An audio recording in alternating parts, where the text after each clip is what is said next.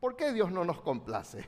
Esta es una pregunta que muchas veces eh, nos hacemos. Este es el título del mensaje en esta noche. Y dice la palabra del Señor en Segunda Corintios capítulo 12, versículos 8 y 9. Segunda Corintios capítulo 12. Fíjense cómo un hombre como el apóstol Pablo en un momento no fue complacido por Dios. Dice en 2 Corintios 12, 8 y la primera parte del versículo 9, respecto a lo cual tres veces he rogado al Señor que lo quite de mí. ¿Cuántos saben que el apóstol murió sin ver el milagro? Se dicen que era tuerto. Y él le pedía al Señor. ¿Y qué dice la palabra de Dios en el versículo 9?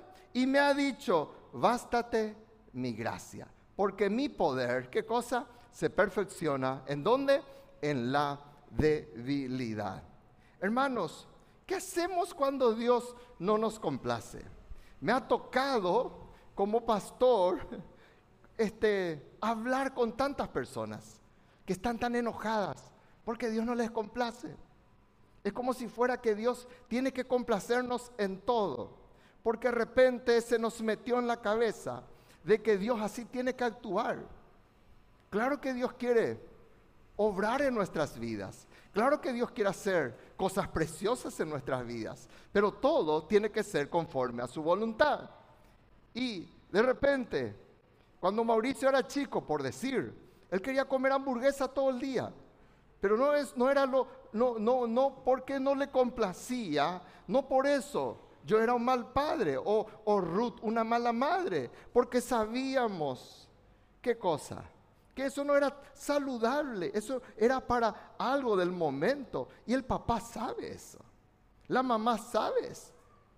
Y Dios sabe también. ¿Cuántos dicen amén, hermano? Entonces, muchas cosas Dios quiere demostrarnos. Y hoy yo, con la ayuda de Dios, quiero compartir cuatro principios de por qué muchas veces Dios no nos complace. O qué pasa, qué es lo que podemos aprender cuando Dios no nos complace. ¿Qué es lo que nosotros podemos ver? En primer lugar, ¿qué significa? La palabra complacer. Complacer quiere decir satisfacer un deseo o petición de alguien. Y más que nunca hoy, el mundo está preparado como para que supuestamente el que merezca ser complacido rápidamente reciba eso. Si no nos atiende rápidamente el servicio telefónico, ya nos enojamos. Si de repente no nos atiende rápidamente el delivery, nos enojamos porque no nos están complaciendo. Y a veces queremos trasladar eso en el reino espiritual y Dios no se mueve así. ¿Aló? Amén. Dios no se mueve así. Dios sabe cómo moverse y Dios nos enseña cosas preciosas. Y como estaba diciendo en el mensaje de esta mañana, una de las cosas más difíciles que nos toca a los hijos de Dios, no estoy hablando de los inconversos o personas que ya no tienen el temor de Dios, estoy hablando ahora de los hijos de Dios. Una de las cosas que de repente le cuesta mucho más a los hijos del Señor, ¿qué es? El rendir nuestra voluntad a Él. Y queremos que sea nuestra voluntad la que prevalezca y no la de Él. ¿Por qué? Porque en el fondo queremos que sobresalga lo que yo quiero, como yo quiero, cuando yo quiero, en vez de lo que Dios quiere. Y si Dios no satisface mi deseo o mi petición, yo me enojo. Pablo no se enojó por eso.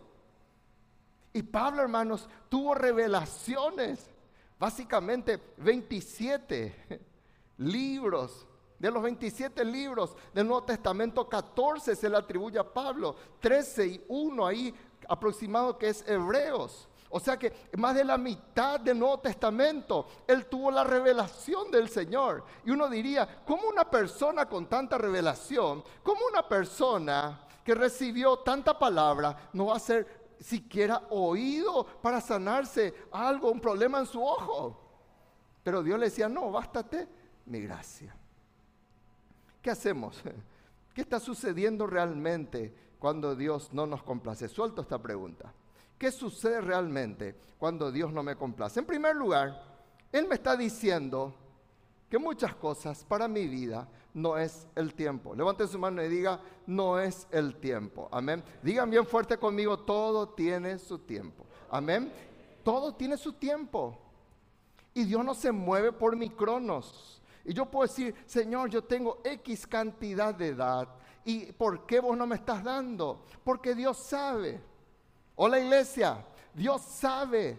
Amén. Entonces, Dios muchas veces nos dice, yo no te estoy dando. ¿Por qué? Porque a lo mejor no es tu tiempo o no estás listo.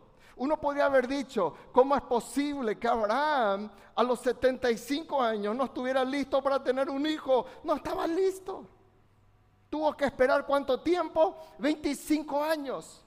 A los 100 años recibió la promesa de su bendición. Y dice en Eclesiastés 3:11, yo le estaba diciendo a mis discípulos el jueves, todos conocemos solamente la primera parte de Eclesiastés 3:11 y decimos, todo lo hizo hermoso en su tiempo. Y ahí cortamos y muchas veces amputamos el versículo. Pero dice todo el versículo todo lo hizo hermoso en su tiempo, punto y coma. Y ha puesto eternidad en el corazón de ellos, sin que alcance el hombre a entender la obra que ha hecho Dios desde el principio hasta el fin. Aquí hay algo muy importante. Dios quiere que nosotros entendamos su obra. Hola iglesia, Dios quiere que entendamos su obra. Por eso dice, para que el hombre entienda la obra que ha hecho Dios. No es tu obra, es su obra. Y lo precioso, lo perfecto de Dios, lo hermoso que dice aquí, todo lo hizo hermoso en su tiempo, es cuando yo estoy preparado para entender su obra. Segundo, ¿qué es lo que nosotros vemos aquí? De que Dios nos lleva a un punto tan importante que surja en nosotros su naturaleza divina. Su naturaleza divina es todo lo que Él comienza, Él termina. Hay personas que son campeones en comenzar cosas y nunca terminan lo que comienzan. Por eso muchas cosas se abortan en muchas vidas, porque son tan inconstantes matrimonios que se destruyen, vidas que terminan, carreras que comienzan, proyectos que terminan todo de balde. Me cansé, o ya no siento, o estoy harto y ya dejan allí. Y muchas veces Dios quería mostrarte para que entendieras su obra y ahí de repente, usando una jerga futbolística, a los 43 minutos vos desististe y faltaba tan poco para que vieras la victoria la característica. Por eso dice aquí lo que Dios ha hecho desde el principio. Digan conmigo, desde el principio hasta el fin. Deja de comenzar cosas que no vas a terminar. Ese no es el ADN, el Hijo de Dios. Deja de ser un aventurero espiritual, emocional. Porque el ADN del Señor, Él es alfa y omega. Él es principio y Él es fin. Por eso, esto es lo hermoso en el tiempo de Dios, que lo que vos comiences, termine para la gloria del Señor. Amén. Por eso muchas veces Dios nos dice, vos no estás preparado, no estás listo. Por eso yo no te estoy complaciendo. Pero si vos y yo demostramos, si vos y yo tenemos su naturaleza, y vos y yo entendemos, Job 22, 28, no mencioné acá, querés anotar como dice, hay uno de los versículos lemas en mi Biblia, en mi, en mi, vida, perdón, que está en la Biblia, dice que lo que vos determinás, si vos determinás una cosa y te es firme, sobre tus caminos va a resplandecer la luz. Hay gente que no sabe lo que quiere. Por eso Dios no te complace. Pero si vos sos una persona determinada, hola iglesia, si vos sos una persona que en el Señor, así como prometemos cuando nos casamos, en la, en la salud y en la enfermedad, en la tristeza, en la alegría, y hasta que la muerte nos separe, uno va. Así Dios va a honrar en el nombre de Cristo Jesús. Adquirir su naturaleza. Amén. Amén. Y Dios va a decir, vos sos digno que te dé. Cuando Abraham estaba listo, Dios le dio el hijo de la promesa. En segundo lugar, ¿qué es lo que Dios, por qué Dios no me complace? Porque Él me está instruyendo, me está preparando en virtudes para mí cardinales, virtudes vitales, virtudes fundamentales que tenemos que tener los hijos del Señor. ¿Cuáles son? El poder confiar en Él y el saber esperar en Él. Digan conmigo, confiar en Él y esperar en Él. No queremos, queremos hacer nomás, ya, ya, ya, ya, ya. Y no es. Por eso Dios no te complace. Porque es algo muy apreciado por pocos. Todos nosotros. Yo estaba diciendo el viernes eso. Todos ahí no tienen, no consiguen el hijo. Y ya sin problema buscan la esclavita, buscan la agar para hacer como quiere a su manera. Porque no quiso esperar. No quiso confiar en Dios. Y ahí ya nos metemos y embarramos. Y Dios nos instruye. Miren lo que dice David. David tenía una lucha. Porque David era tremendamente melancólico. Pero David sometía su temperamento al Señor. Y él no dependía, luchaba. Por eso en el Salmo 103, él le dice al Señor, bendice alma mía Jehová. Él tenía la lucha en su emoción. Y él tenía sus altibajos. Y en el capítulo 42, versículo 9 dice, roca mía, dirá Dios, roca mía, ¿por qué te has olvidado de mí?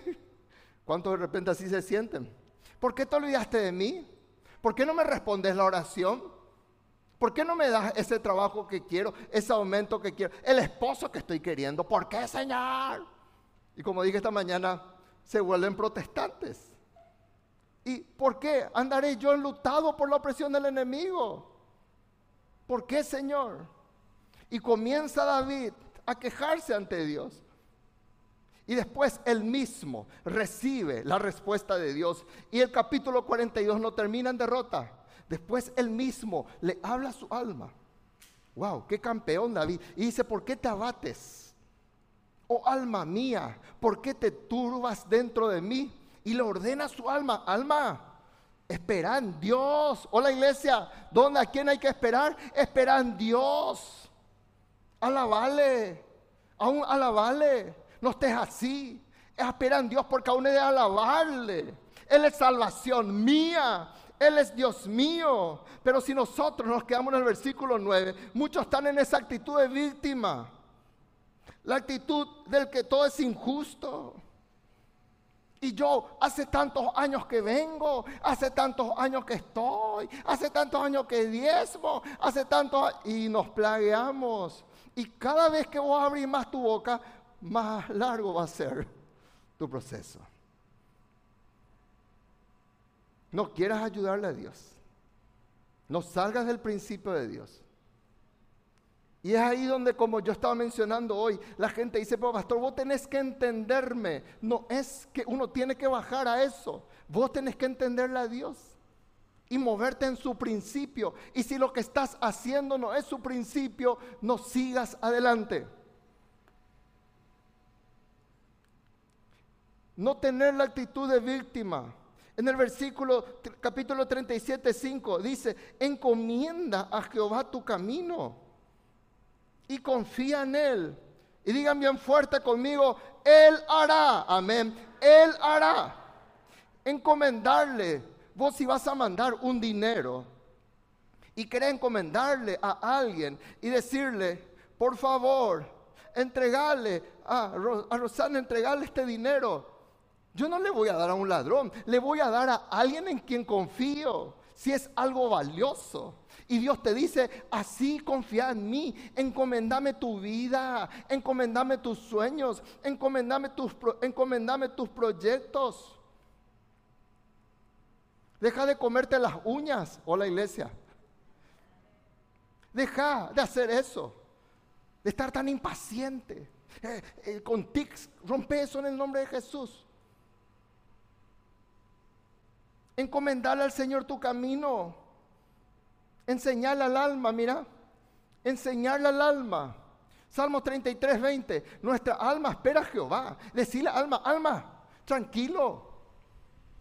No te vayas a enamorar de Valde, alma, ahora no. alma, tranquilo. Alma, nuestra ayuda, nuestro escudo. Todo es Dios. Tranquilízate. Porque necesitamos muchas veces entender el tiempo de Dios. Salmo 37, 7. Cuida lo que decís. Cuida lo que decís. Decir que está a tu lado, cuida lo que decís en ese tiempo. Porque por culpa de tener una boca tan grande, los israelitas alargaron su desierto. Guarda silencio. Guarda silencio. En botú de yurú, que decía en guaraní. Cerra tu boca. En esos momentos difíciles, en esos momentos que no entendés, guarda silencio. No tenés luz verde de Dios, no hagas nada a tu manera. Guarda silencio ante Jehová, espera en Él. No te alteres, porque es lo que le va bien allá. ¿Por qué lo que aquel feo tiene para su novia y yo no? ¿Por qué aquella feita? Mira, poco yo. No te alteres con el que prospera en su camino. No te alteres. Está haciendo tonterías, está haciendo maldades y vos no fuiste llamado para seguir ese camino. Vos fuiste llamado para que en el tiempo de Dios Dios te dé tu Isaac y ese Isaac es la promesa de Dios. Para que Dios te dé tu Samuel. Ana decía, por este niño oraba y Jehová me dio lo que le pedí en el tiempo precioso y preciso de Dios. Miran un poco, me decía una persona, pastor, yo me enfermo todo. Miran un poco, este bandido que está ahí a mi lado, mi vecino, ni estornúa siquiera, dice. ¿Y por qué vos te alterás de, por ellos? Confía nomás en Dios. Y cerrá tu boca. Amén. Cerrá tu boca en el nombre de Jesús. Tercero, Levante su mano y diga, Dios me lleva a depender más en lo que no se ve que en lo que se ve. Esto solo espiritualmente se puede entender. Dios me lleva a depender menos en lo que yo veo. Hoy el mundo exalta tus sentidos. Hoy el mundo exalta y hay campañas todo para llamarnos la atención por nuestros sentidos, por lo que de repente hay un ciego que no ve, se fomenta para que desarrolle otros de sus sentidos y escucha mucho más, tiene más desarrollado el tacto, cosas así, porque todo se rige según el mundo, por los sentidos, por lo que yo siento.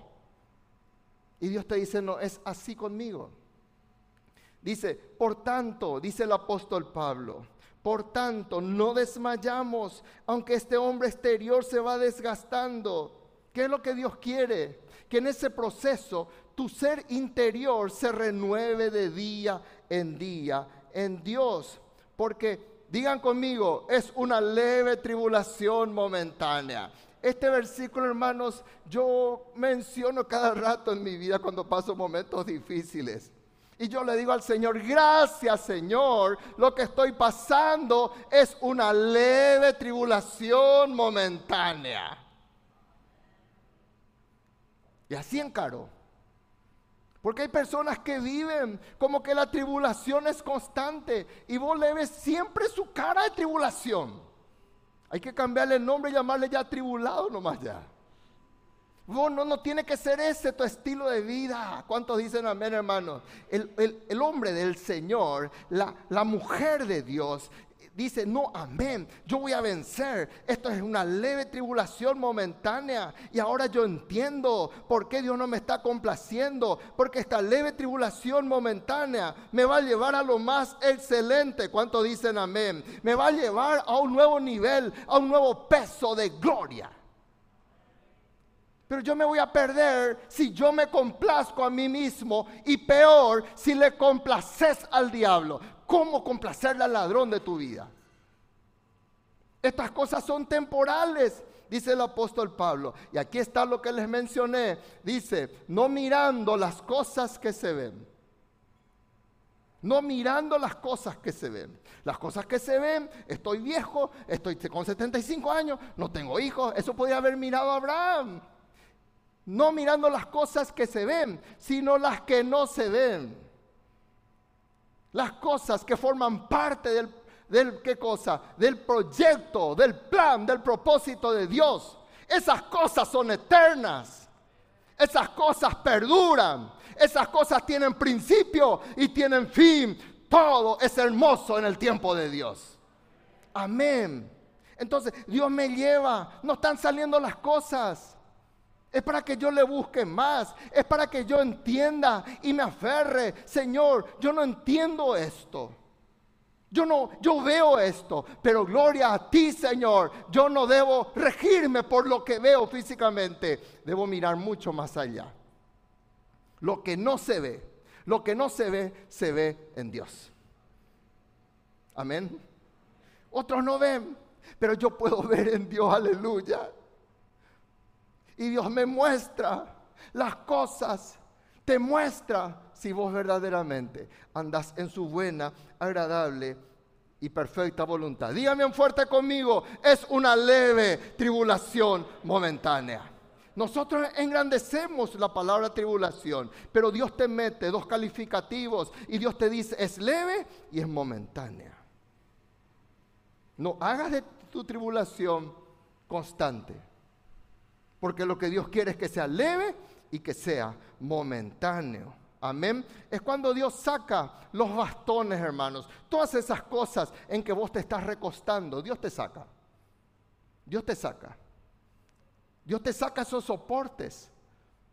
Y vos te recostabas en esa capacidad, vos te recostabas en tu talento, vos te recostabas en tu supuesta sabiduría, en lo que trajiste de tus padres. Y dices, eso no sirve, yo quiero hacer cosas nuevas en tu vida, pero deja que yo haga.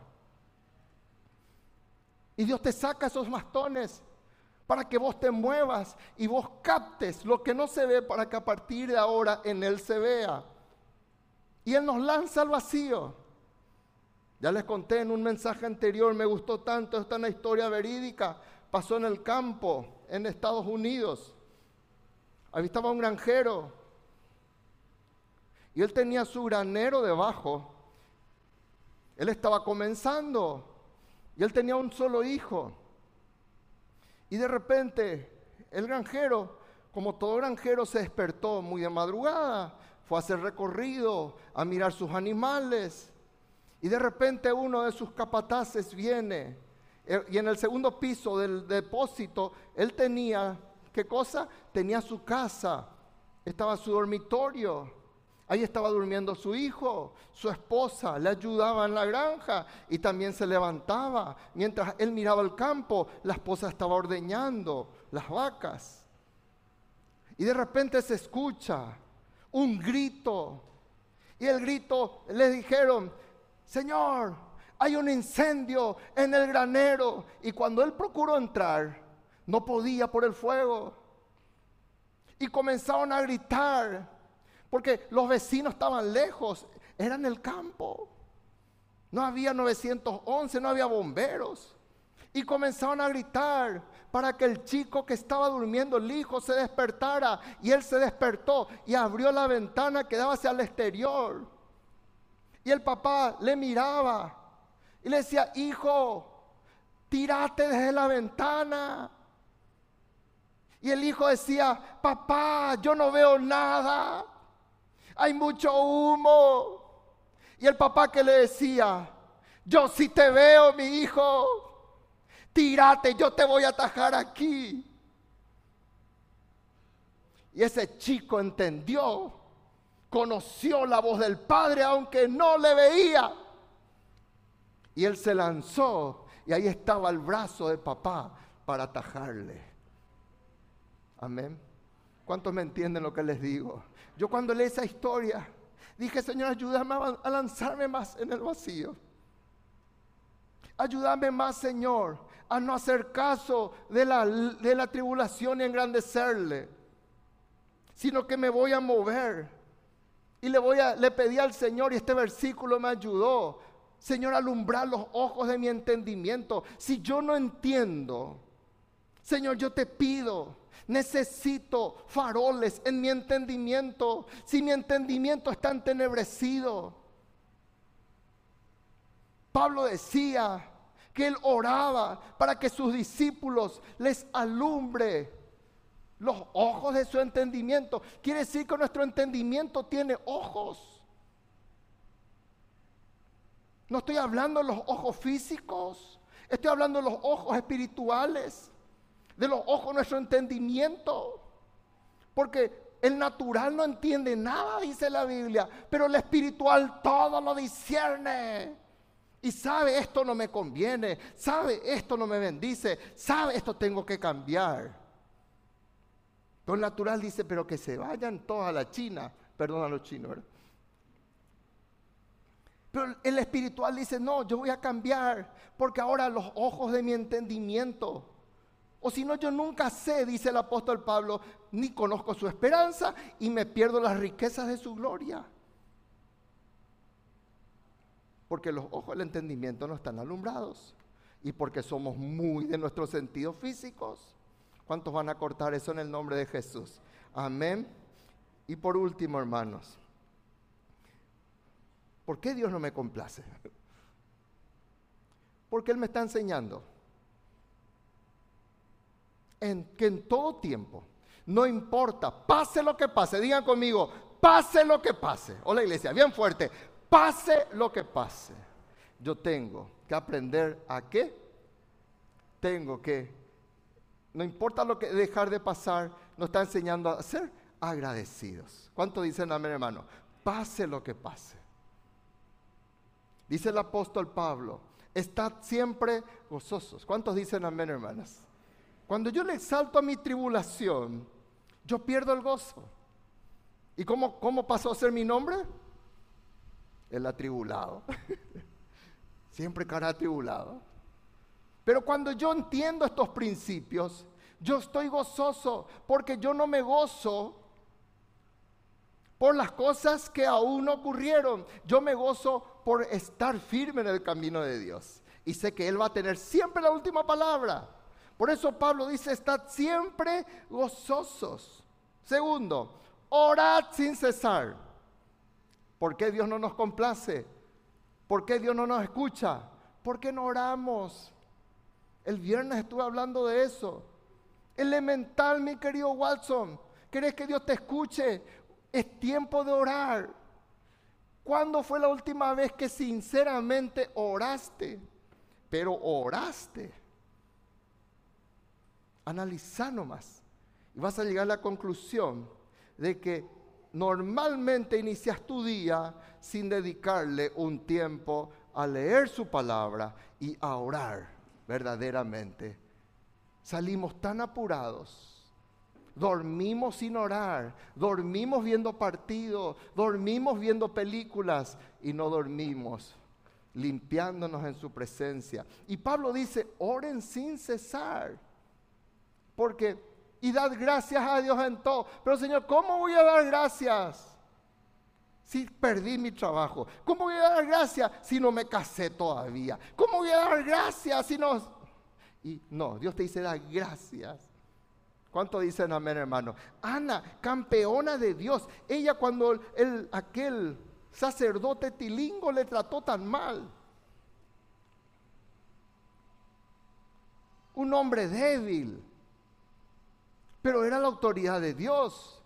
Y le bendijo. Ana allí ya salió gozosa, secó sus lágrimas. Y ahí ella ya en un sentido espiritual se embarazó de la promesa de Dios. Y eso lo llevó a cabo. Su espíritu se alineó, su alma ahí recibió la palabra y su cuerpo engendró a su Samuel. Amén. Porque allí, sin sostenerla aún a Samuel en sus manos, ella ya salió, secó sus lágrimas y ya no estuvo triste, dice la palabra de Dios.